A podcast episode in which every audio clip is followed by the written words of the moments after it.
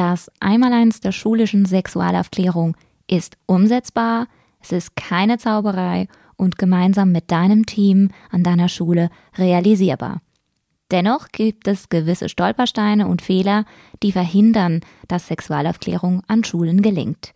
In dieser Folge erzähle ich dir, welche das sind, damit die dir nicht passieren und du als Lehrerin, ihr als Schule ganz gechillt mit der Sexualkunde starten könnt.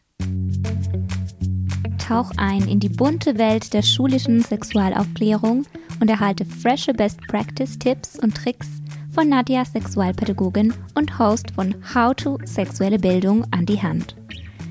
In meinem Podcast zeige ich dir, wie du dich fit machen kannst für Sex Education in deinem Unterricht. Hier erfährst du, wie du deine Verunsicherungen und Mindfucks über Bord wirfst und endlich authentisch und smooth, ohne das peinliche Bienchen- und Blümchengelaber, mit deiner Klasse über Sex sprechen kannst. Ich teile mit dir meine wertvollsten Erfahrungen aus jahrelanger pädagogischer Praxis. Meine Vision ist es, dass Kinder und Jugendliche die Art von ganzheitlicher sexueller Bildung erhalten, die wir uns insgeheim immer gewünscht haben. Ich freue mich, mit dir gemeinsam auf diesem Journey unterwegs zu sein.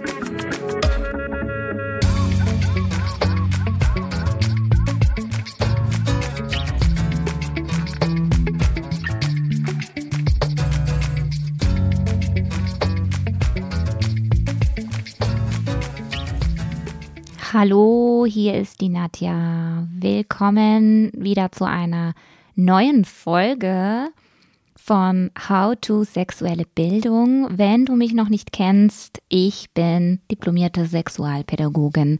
Das bedeutet, ich begleite Schulen und Bildungsinstitutionen, Lehrpersonen, Kollegien, ganze Teams, wenn sie zum Thema sexuelle Bildung, Sexualaufklärung, Sexualkunde, Unterstützung brauchen, wenn sie Coaching brauchen, wenn sie Beratung brauchen, wie sie das an ihrer Schule umsetzen könnten.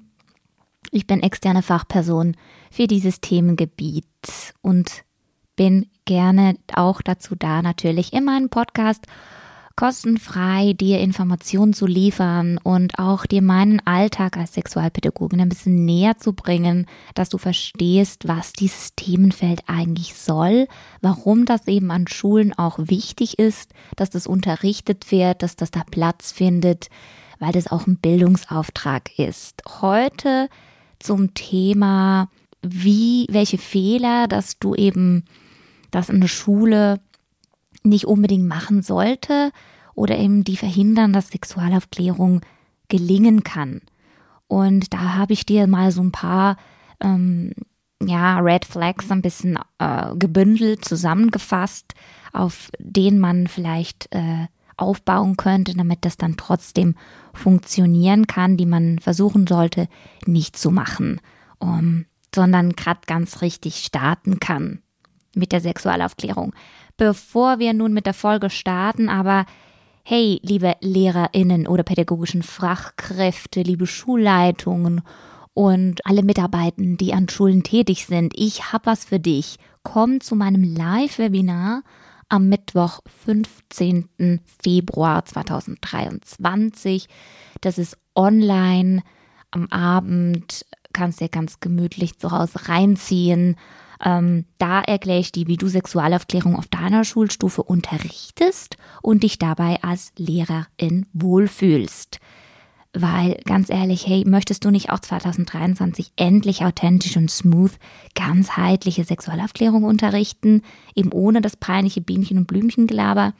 Ja, eben siehst du, das Webinar ist gratis für dich und wird dir in einer Stunde einige Aha-Momente und den Mut schenken, die schulische Sexualaufklärung in einem neuen Licht zu betrachten. Denn die das Licht, in dem wir uns momentan befinden, ist meistens leider ein bisschen ein abwegiges und das möchten wir natürlich ändern. Ich erzähle dir da erstens, welche Basics für eine gelingende Sexualaufklärung erfüllt sein müssen. Zweitens, wie du dich fit machen kannst, mit schulischer Sexualaufklärung unterwegs zu sein. Und drittens, welche Schritte du als nächstes planen kannst. Das möchte ich dir vorweg sagen. Melde dich an, ist kostenfrei, deine E-Mail-Adresse und dann kriegst du einen Zoom-Link. Und dann bist du dabei am Mittwoch, 15. Februar. Ich freue mich auf dich. So, und jetzt geht's los. Welche Fehler oder welche Stolpersteine begegnen mir immer wieder?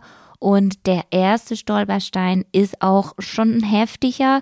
Der ist auch so ein, einer, den viele Schulen noch erfüllen müssen. Es gibt keinen gemeinsamen Leitfaden, einen Fahrplan, Guideline, wie mit dem Thema Sexualität oder sexueller Bildung umgegangen wird. Das heißt, da ganz klar, es braucht eine gemeinsame Haltung zum Thema Sexualität. Das ist eine Basis für eine gelingende schulische Sexualaufklärung. Ich kann das mal vielleicht bildlich so gesprochen erklären. Du kannst dir deine Schule oder dein Kollegium vorstellen wie auf dem Boot. Ihr seid alle im selben Boot, ähm, aber alle ähm, rudern irgendwie in verschiedenen Tempi mit verschiedenen Antriebsinstrumenten sozusagen und visieren unterschiedliche Ziele an.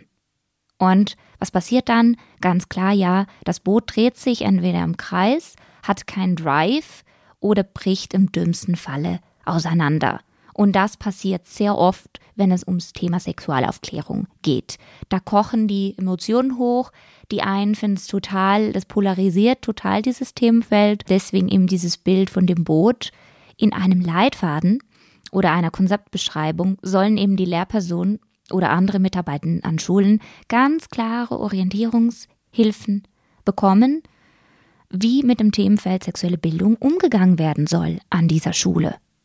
Das heißt, welche Leitsätze. Jede Schule hat Leitsätze, Leitbilder und in diesem Feld fehlt das. Es braucht für alle vielen anderen Themenfelder auch Förderkonzepte. Es gibt Förderkonzepte für zum Beispiel Deutsch als Zweitsprache oder es gibt Förderkonzepte, wie mit Kindern umgegangen wird, welche Lernschwächen besitzen. Ähm, die Gewalt, Deeskalationsstufen, wie damit umgegangen wird. Oder andere Themen, zum Beispiel Begabten- und Begabungsförderung etc. etc. mit Logopädie, mit Psychomotorik. Diese ganze Förderpalette, die haben alle irgendwelche Instrumente, wie sie arbeiten, welche Methoden sie einsetzen, welche generellen Leitbilder sie da verfolgen. Und zur Sexualpädagogik, da gibt's nichts. Meistens gähnende Lehre, wenn ich Schulen dazu befrage. Gerne darfst du natürlich auch sehr gerne noch hier, mache ich kurz Werbung, ähm, bei meiner Umfrage äh, teilnehmen. Da möchte ich nämlich herausfinden, was braucht's denn eigentlich an Weiterbildung für äh, schulisches Personal, für ähm, Fachkräfte, die in der Pädagogik arbeiten, weil da sieht das Feld sehr, sehr divers aus und viele erfüllen noch nicht die Minimalstandards für eine ganzheitliche Sexualaufklärung. Deswegen trag dich in meinen Newsletter ein, dann kriegst du regelmäßige sexquisite Infos und natürlich sehr gerne darfst, kannst du mir dabei helfen, damit ich verstehen kann, was braucht ihr, was brauchst du von mir, was, mit welchen Inhalten kann ich dich beliefern, mit welchen Kursen, die du besuchen kannst bei mir, die du bei mir kaufen kannst, mit welchen Produkten kann ich dir dein Leben als Lehrerin einfacher machen und das einfacher gestalten. Genau, also nochmal zurück. Es ist wichtig, so einen Handlungsablauf zu haben, damit eben diese Lehrpersonen nicht immer allein gelassen werden. Das ist wirklich auch mal so ein Shoutout zu den bildungspolitischen Gremien. Es ist ganz klar nicht die Aufgabe von einzelnen Lehrpersonen, sich da irgendwelche Sachen ständig raus zu recherchieren. Da braucht es einfach Strukturen, da braucht es verankerte Leitbilder und Konzepte und Handlungsabläufe, weil ganz ehrlich, alle Lehrpersonen haben genug Workload. Ich weiß es auch. Ich habe auch jahrelang in der Pädagogik gearbeitet und finde das nicht in Ordnung, wie viel Workload, wie viel Themenfelder immer wieder abgewälzt werden und dann gibt es keine richtigen vorbereiteten Leitfäden oder Handlungsabläufe oder Themenfelder, weil da, da kann man sich nicht alles einfach so aus dem Ärmel schütteln. Das geht nicht. Das heißt, da nehme ich wirklich auch die Lehrperson sehr fest in Schutz und möchte auch dahin sagen, hey, ich verstehe dich, wenn du jetzt sagst, ja, noch ein Themenfeld, ja, die Nadja, die möchte jetzt, dass wir auch noch Sexualaufklärung da reinpressen in unser schon total überlasteten Stundentafel, Stundenplan. Und ich sage, es geht, aber es geht nur, wenn da auch ganz klare Leitbilder vorhanden sind, die auch kantonal oder von Bildungsgremien da ähm, politisch umgesetzt werden. Und da auch gesagt wird, hey, diese Themenfelder möchten wir, dass das bearbeitet wird. Das heißt, es braucht ganz konkrete Handlungsabläufe. Wie gehen wir mit Kindern um, die sich wieder männlich oder weiblich identifizieren? Wie gehen wir mit Kindern um, wenn es zum Beispiel zu ähm, Grenzverletzungen kommt, in den Garderobenräumen, in den Toiletten. Was bieten wir da an? Wir haben eine Verantwortung, weil wir sind eine öffentliche, staatliche Institution und da haben wir auch einen Auftrag. Und wenn es schon ein Bildungsauftrag ist, dann muss auch von oben her, ganz klar gesprochen, muss es auch Handreichungen dazu geben. Das möchte ich ganz klar sagen. Das sind wirklich die Minimal-Standards, die da erfüllt sein müssen. Und es gibt innovative Schulen, die das selbst in die Hand nehmen und sagen, ah, fuck off, Bildungspolitik, ihr macht ja eh nichts, wir müssen immer alles selbst erledigen. Und das ist toll und gut und wirklich lobenswert, aber es kann nicht sein, dass die sich da einfach immer davor drücken können. Das ist nicht in Ordnung. Dann auch zweitens ein Stolperstein, der mir auch oft begegnet. Es fehlt einfach an Fachwissen, an Weiterbildungen als Kollegin. Es gibt wenige Lehrpersonen, die in ihrem Studium oder in ihren Ausbildungen wirklich auch schon von psychosexueller Entwicklung was gehört haben, über ähm, sexuelle Bildung gesprochen haben. Und da wirklich, wenn die Schule ihren Bildungsauftrag bezüglich Sexualaufklärung ernst nimmt und auch möchte, dass das Personal mit den aktuellsten Grundlagen kompetent geschult ist, wird sie sicher auch in eine Weiterbildung in diesem Themenbereich investieren oder in fachliche Inputs durch Vorträge oder Workshops. Denn Alltagswissen ganz generell oder auch aus Erfahrung mit der eigenen Sexualbiografie lassen sich keineswegs pädagogisch auf irgendwelche didaktischen Grundsätze ableiten. Das ist auch gefährlich, das ist nicht professionell und davon wollen, möchte ich ganz dringend abraten.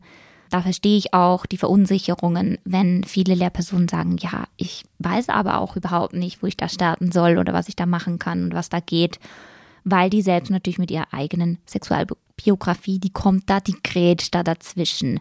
Da muss man wirklich auch noch einen Fokus drauf setzen, äh, sich selbst auseinandersetzen und sagen, hey, wie geht's mir mit diesem Thema allgemein für mich als Person, unabhängig davon mit meiner Rolle als Lehrperson da dabei auch anzusprechen, was oft verwechselt ist, diese Dualität von kindlicher Sexualität versus erwachsene Sexualität. Das verwechseln sehr viele, dass eine kindliche Sexualität ganz spontan passiert, die ist nicht zielgerichtet, die sehr oft ist, findet die statt in nicht sexuellen Situationen, Momenten, zum Beispiel wenn Kinder einfach neugierig sind, zum Beispiel im Kindergarten, ähm, ah, okay, kommt bei dir auch Pipi daraus, aus demselben Ort wie bei mir? Oder wie sieht dein Pipi aus, wie sieht dein Penis aus, wie sieht deine Vulva aus. Diese Themen äh, oder wie fühlt es sich an, wenn ich ähm, nackt durch den, mit nackten Füßen durch den Schnee gehe oder wenn ich ähm, den warmen Regen auf meine Haut passen lasse. Das sind alles Gefühle und Emotionen, die da geweckt werden, Körperempfindungen, Selbstwahrnehmungsthemen, die grundsätzlich dann ganz klar in die Sexualität einfließen, was aber noch nicht in einer realen Sexualität mit einem erwachsenen Gedanken, der darf nicht verwischt werden. Das heißt, die erwachsene Sexualität, die ist immer sehr, sehr zielgerichtet, die will ein Bedürfnis erfüllen oder eine Fantasie erfüllen, einen Wunsch erfüllen und ist bestimmt gelenkt zu befriedigen, für ein Bedürfnis zu befriedigen. Und die ist auch über die Jahre natürlich ganz klar auch mit Filtern belegt, was wir erfahren haben. Und deswegen ist ganz wichtig, dass diese zwei verschiedenen Pole nicht verwechselt werden. Und da stelle ich auch immer wieder fest, dass, dass viele eben in einen Topf schmeißen. Und da würde ich dann eben in einer Weiterbildung ganz klar ähm, dazu raten, dass dieses Themenfeld auch mal angesprochen wird. Wie zeigt sich denn kindliche Sexualität und wie zeigt sich ähm, erwachsene Sexualität? Was sind da die groben, großen Unterschiede, die ich auch als Fachperson kennen muss? Und welche Anzeichen gibt es dafür? Der dritte Stolperstein ist, dass es oftmals auch bei der Infrastruktur, ähm, im Schulhaus, Turnhallen, ähm, das natürlich alles noch ziemlich sehr zweigeschlechtlich, binär geteilt ist, strikt eingeteilt ist. Also die Schule als Lebens- und Lernort ist eigentlich dazu verpflichtet, zufriedenstellende Lösungen bezüglich WCs und Umkleidekabinen anzubieten oder sich darum zu kümmern, dass Maßnahmen ergriffen werden, welche Kinder und Jugendlichen auch umfassend schützen. Das ähm, Statement ist ganz klar aus dem Was gilt LGBTI meine Rechte von 2021. Da gibt es wirklich auch Hinweise darauf, dass es auch gesetzliche Verpflichtungen gibt, die eine Schule erfordern, umsetzen sollte, wenn sie sich mit dem Themenfeld auch Genderneutralität und Genderinklusivität befasst. Weil es geht darum, dass eine Gleichstellung aller Geschlechter ähm, dazu, also dass dazu beigetragen wird und die Schule ist ein öffentlicher Ort und hat da auch eine Verantwortung zu tragen. Weil ganz klar, vielleicht arbeiten auch Menschen an deiner Schule, welche sich als non-binär oder transidentisch identifizieren. Oder wie könnten zum Beispiel niederschwellige Maßnahmen, so bauliche Maßnahmen aussehen oder ergriffen, ergriffen werden? Das sind auch immer Themen, die man sehr schnell umsetzen könnte. Oder könnte zum Beispiel auch ein WC als genderneutral erklärt werden und die Klassen erarbeiten Symbole, die gemalt werden, damit sich alle safe fühlen und sicher fühlen beim Umziehen, bei den Kabinen oder bei, beim zur Toilette gehen. Deswegen da wirklich nochmal an die Schulleitung nach, da gibt es auch Möglichkeiten, dass man das sehr niederschwellig umsetzen kann. Vierter Stolperstein, ein geringes Verständnis für geschlechtersensible Sprache oder inklusive Lerninhalte. Vielleicht einfach auch mal für dich selbst, untersuch mal deine Lehrmittel, ob und wie sie Geschlechtsidentitäten beschreiben, ansprechen und repräsentieren. Weil sehr oft sind viele Lehrmittel vollgepackt mit sehr krassen Bildern von zweigeschlechtlichen Stereotypen. Da hat zum Beispiel auch mal das feministische Streikkollektiv in der Schweiz ähm, die haben sich dazu viele Gedanken gemacht, ähm, ob es vielleicht mal so ein Label geben könnte, wie hey, das ist ein gender-inklusives Lehrmittel, da werden auch verschiedene Familienmodelle gezeigt, da werden verschiedene Körperformen gezeigt. Vielleicht guckst du auch mal, hey, wie sind unsere offiziellen Briefe verfasst, die rausgehen? Ähm, die E-Mails, die uns die Schulleitung zustellen, die Newsletter, wie sind die Texte auf der Schulwebseite formuliert? Ähm, wie sind deine Lernaufträge formuliert für die Klassen?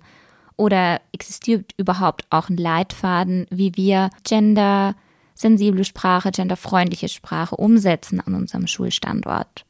Schlussendlich geht es darum, Vorurteile abzubauen. Weniger Diskriminierung, weniger Bloßstellung, keine Zuschreibung und diese Geschlechternormen, die sehr, sehr stark wirken, eben zu entkräftigen.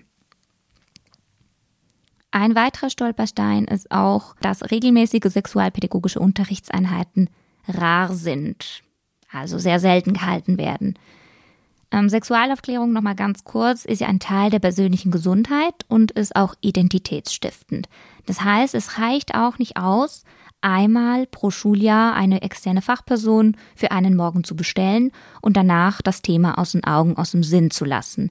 Ich erlebe immer wieder viele Lehrpersonen, was ich ja persönlich schön finde, die mich anschreiben, hey Nadja, ja, nächstes Jahr habe ich dann eine sechste Klasse, dann steht drin ähm, Sexualaufklärung, äh, ich würde dich sehr gerne buchen. Freue ich mich total, mega, mega, mega. Meistens machen die dann auch noch vorhin schon zum Thema bestimmte Unterrichtssequenzen und Unterrichtslektionen. Und es ist alles super, finde ich alles toll, dass sie sich darum kümmern, dass sie Initiative zeigen. Trotzdem, ihr wisst es, einmal ist kein Mal. Das heißt, es bedeutet nicht, dass wenn ein Kind in die Pubertät kommt und in der sechsten Klasse, okay, ab jetzt hat es Fragen zum Thema Sexualität. Nee, Sexualität ist ein Lebensthema. Das ist in jeder Altersgruppe kommen da Fragen. Auch in unserer Altersgruppe oder in irgendwelcher Altersgruppe, auch Sexualität im Altersheim oder so, ist auch ein Themengebiet, was total spannend ist aber jetzt nicht unser, unser Themenbereich, aber trotzdem einfach zu sehen, Sexualität ist nicht einfach nur, okay, diese Jugendlichen kommen jetzt in die Pubertät und dann müssen sie zum Themenfeld möglichst viel wissen, damit die Prävention erfüllt ist. Und mein Ansatz ist nicht nur Prävention, sondern mein Ansatz ist eben die Ganzheitlichkeit. Das bedeutet wirklich curricular aufbauend, immer wiederkehrend, so wie sonst auch Lernen funktioniert. Immer wieder Themen neu mit neuen Inhalten adaptieren auf die nächste Stufe vom Lernen. Und das ist eigentlich dann auch, wie bei vielen anderen Sachverhalten, braucht es eben diese Repetition, diese Wiederholung, diese Übung, die Routine, die Regelmäßigkeit, vor allem eben, wenn es um lebenskundliche Fragen wie Fragestellungen wie auch bei der Sexualität geht. Also zum Beispiel, wie kann ich meinem Gegenüber erklären, wie nah sie oder er mir kommen darf oder nicht? Wie merke ich, dass ich verliebt bin und wie kann ich es merken, ob die andere Person auch in mich verliebt ist? Was kann ich dann tun, wenn ich wütend bin, dass mein Crush auf eine andere Person steht und nicht auf mich? Das sind alles Themen, die auch mit, mit Sexualität, mit, mit Geschlecht, mit Beziehung, mit Liebe zusammenhängt. Und den wichtigsten Ratschlag, welchen ich für dich da habe, ist wirklich, wer hat den größten Bezug zur Klasse? Wer verbringt so viele Arbeit hunderte Stunden mit ihnen? Wer kennt deren Bedürfnisse, Ängste und Lebensumstände sehr tiefgründig? Hast du diese Fragen mit Ich beantwortet? Ja, siehst du. Denn du bist eine Schlüsselfigur und eine wichtige Bezugsperson und es ist deine Aufgabe, Sexualaufklärung im Unterrichtsalltag einflechten zu lassen. Und wie das geht, das würde ich dir dann natürlich sehr gerne auch mal in meinem Weiterbildungskurs zeigen. Wenn du dich dafür anmeldest, würde ich mich sehr freuen. Der sechste Stolperstein. Sexualaufklärung wird sehr oft als rein anatomisches, theoretisches Themenfeld behandelt. Das heißt, es werden zum Beispiel Dossiers oder Themenmappen zum, zu Geschlechtsorganen ausgeteilt, zu Funktionen, welche die Kinder dann anschreiben müssen, die Begriffe auswendig lernen oder sich mal so ein Video zur Schwangerschaft angucken. Ja, die wenigsten haben überhaupt einen Bezug für allgemein ihren Körper, für ihre Verdauung, für ihre Körperflüssigkeiten, wie sie atmen und wie sich, weil sich halt viele Prozesse innerlich abspielen weil sie sich darüber auch noch nie so wirklich Gedanken gemacht haben. Sie haben manchmal auch dann, stellen dann durch, dadurch dann auch diese typischen Fragen, die ich oft gestellt bekomme als Sexualpädagogen. Die haben dann das Gefühl, dass sie literweise Blut verlieren während der Periode Menstruation und dass das Blut in ihrem Bauchraum rumfließt, irgendwie, oder dass der Tampon verloren geht und im schlimmsten Falle zum Mund rausploppt, weil die einfach so keine Vorstellung haben, was wie das alles zusammenhängt. Oder dass das Baby plötzlich durch den Anus geboren wird. Ähm, diese Fragestellungen kommen, ganz klar. Und da ist wirklich, würde ich da empfehlen, hey, mit Modellen arbeiten, mit Ton, mit Knete, Formen, äh, Bezüge herstellen, auch zu lebenskundlichen Fragen. Nicht alleine nur diese anatomischen, theoretischen Konstrukte. Das ist nämlich auch immer das, was Jugendliche bemängeln. Die bemängeln das sehr, wenn, wenn wir den Studien oder den Umfragen, die, wo Jugendliche mitmachen, dann ähm, wird das sehr oft bemängelt, dass das vielleicht, das ist dann so abgekapselt, total abgekapselt von, von Emotionen. Also keine Verbindung zu Gefühlen, zu Selbstwirksamkeit. Was bedeutet es überhaupt für mich, ein Mädchen zu sein, ein Junge zu sein? Passe ich überhaupt in irgend, irgendwo, da gehöre ich irgendwo dazu?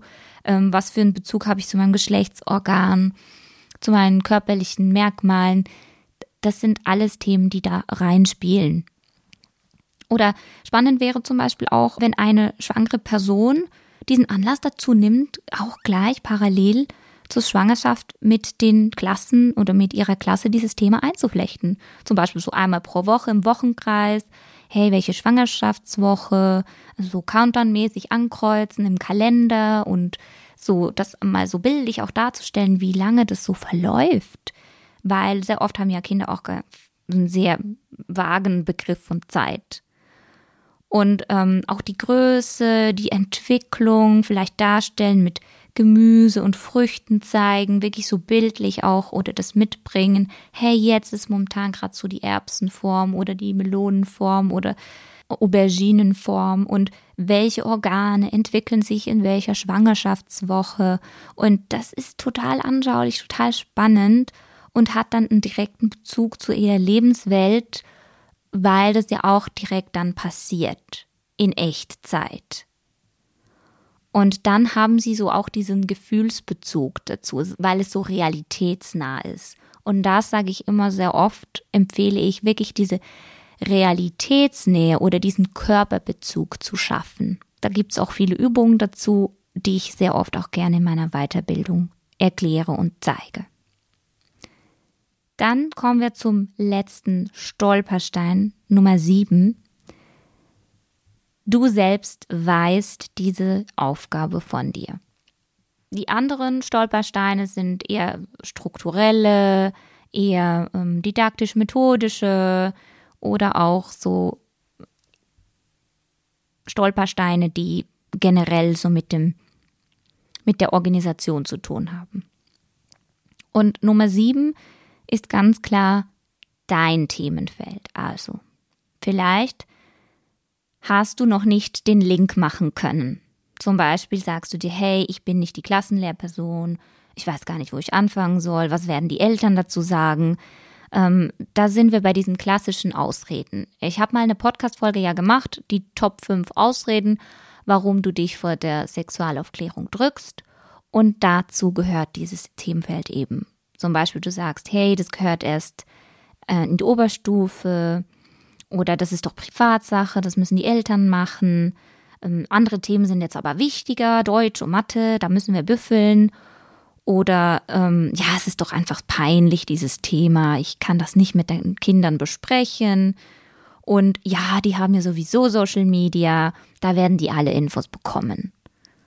Und diese Haltung ist, ähm, kann ich total verstehen dass man das, diese Aufgabe ein bisschen von sich weisen möchte, weil es eben sich, weil es sich vielleicht auch ein bisschen schambehaftet anfühlt oder weil eben auch dieses Themenfeld so oft in der Gesellschaft äh, polarisiert und entzweit. Und deswegen wirklich mein, mein Hinweis für dich, frag dich mal, setz dich mal hin, überleg dir, was ist meine Verunsicherung, was ist mein Mindfuck, warum drücke ich mich davor, was tut sich bei mir auf? Und die drei goldenen Regeln, die ich auch immer wieder anspreche. Unite, also verbinde dich mit anderen Lehrpersonen, schaut in eurem Team, was ihr machen könnt, dass ihr Ressourcen zusammentragt, dass du nicht die einzige Person bist, die damit vielleicht Unsich Verunsicherungen hat und dass das auch mehr eine Teamaufgabe ist. Und egal, ob du eine Fachlehrperson bist oder egal, ob du eine Klassenlehrperson bist oder ob du eine Schulleitung bist, es ist immer dein, es gehört immer zu deinem Aufgabenportfolio. Und die Kinder haben die Fragen, das weiß ich ganz genau. Das rückmelden mir alle Lehrpersonen. Ja, jetzt haben sie wieder die Frage gestellt oder da wollten sie das wissen, weil die einfach neugierig sind. Die wollen halt die Welt verstehen. Und wenn wenn Sie die Frage nicht dir stellen können, wenn Sie sie nicht zu Hause stellen können, dann stellen Sie eben die Frage dann Dr. Google. Und da bin ich auch nicht so happy damit. Da sage ich lieber, hey, eine Bezugsperson, denen die Vertrauen schenken, weil oftmals sage ich jetzt auf der Grundstufe bist du einfach wichtig in deren Leben. Du bist, du hast eine Relevanz, du bist eine Person, der sie zumeist mindestens Vertrauen schenken und mit denen sie viel Zeit verbringen und du weißt viele Dinge über sie. Du bist wirklich so eine Informationsdatenbank. Und deswegen bitte, bitte versuch dich zu überwinden. Was ähm, triggert mich? Wie kann ich das vielleicht angehen? Wie begebe ich mich aus mal meiner Komfortzone heraus? Und dafür gibt es ja zum Glück eben viele Angebote. Komm zu meinem Webinar, ähm, damit du dich freier fühlst, damit du vielleicht einen neuen Blickwinkel auf Sexualpädagogik erhältst und auch mit dem Thema ein bisschen lässiger und smoother umgehen kannst. Wir haben die sieben Stolpersteine besprochen. Da wäre Nummer eins gewesen, dass es keine gemeinsamen Leitfäden oder Fahrpläne oder ähm, Guidelines gibt, wie mit dem Thema Sexualität umgegangen wird an Schulen. Wir haben so Nummer zwei gehabt, dass Weiterbildungen oder Vorträge, Workshops, fachliche Inputs fehlen. Das Nummer drei, Infrastrukturen im Schulhaus und Turnhalle noch sehr strikt halt zweigeschlechtlich aufgeteilt sind und da es auch ähm, neue, zeitgemäßere Anpassungen braucht. Dann hatten wir Nummer vier, dass oft noch ein geringes Verständnis für geschlechtersensible Sprache und inklusive Lerninhalte besteht. Nummer fünf, die Regelmäßigkeit, wie sexualpädagogische Unterrichtseinheiten ähm, in den Alltag einfließen. Nummer sechs, wie das Sexualaufklärung sehr oft als rein anatomisch theoretisches Themenfeld behandelt wird und eben zu wenig lebensgrundlich und bezugsnah, realitätsnah äh, zu den Kindern und Jugendlichen. Und Nummer sieben, dass du diese Aufgabe von dir weißt. Ich möchte dich ermutigen, bleib dran, hol dir meine Unterstützung, lass dich inspirieren und mit sexquisiten News informieren, trag dich ein für meinen Newsletter, dann lad dir mein kostenloses Freebie herunter, das kleine Einmaleins der Sexualaufklärung. Da gibt es so einen Status Quo-Check, wo du Fragen beantworten kannst, mal ein bisschen auf ähm, Recherche gehen kannst. Hey, was erfüllen wir eigentlich schon? Welche äh, Standards oder wo könnten wir noch ansetzen? Oder komm zu meiner zweiteiligen Weiterbildungskurs im März in Basel. Du findest alle Informationen auch im, auf meiner Webseite. Ich würde mich sehr freuen, dich da begrüßen zu dürfen. Und wenn du magst, würde ich mich natürlich ganz doll freuen, wenn du nächstes Mal wieder dabei bist zu einer neuen Folge von How to Sexuelle Bildung. Denk daran, du bist eine Schlüsselfigur und wichtige Bezugsperson in der sexuellen Entwicklung der Kinder und Jugendliche. Bis bald, wir hören uns.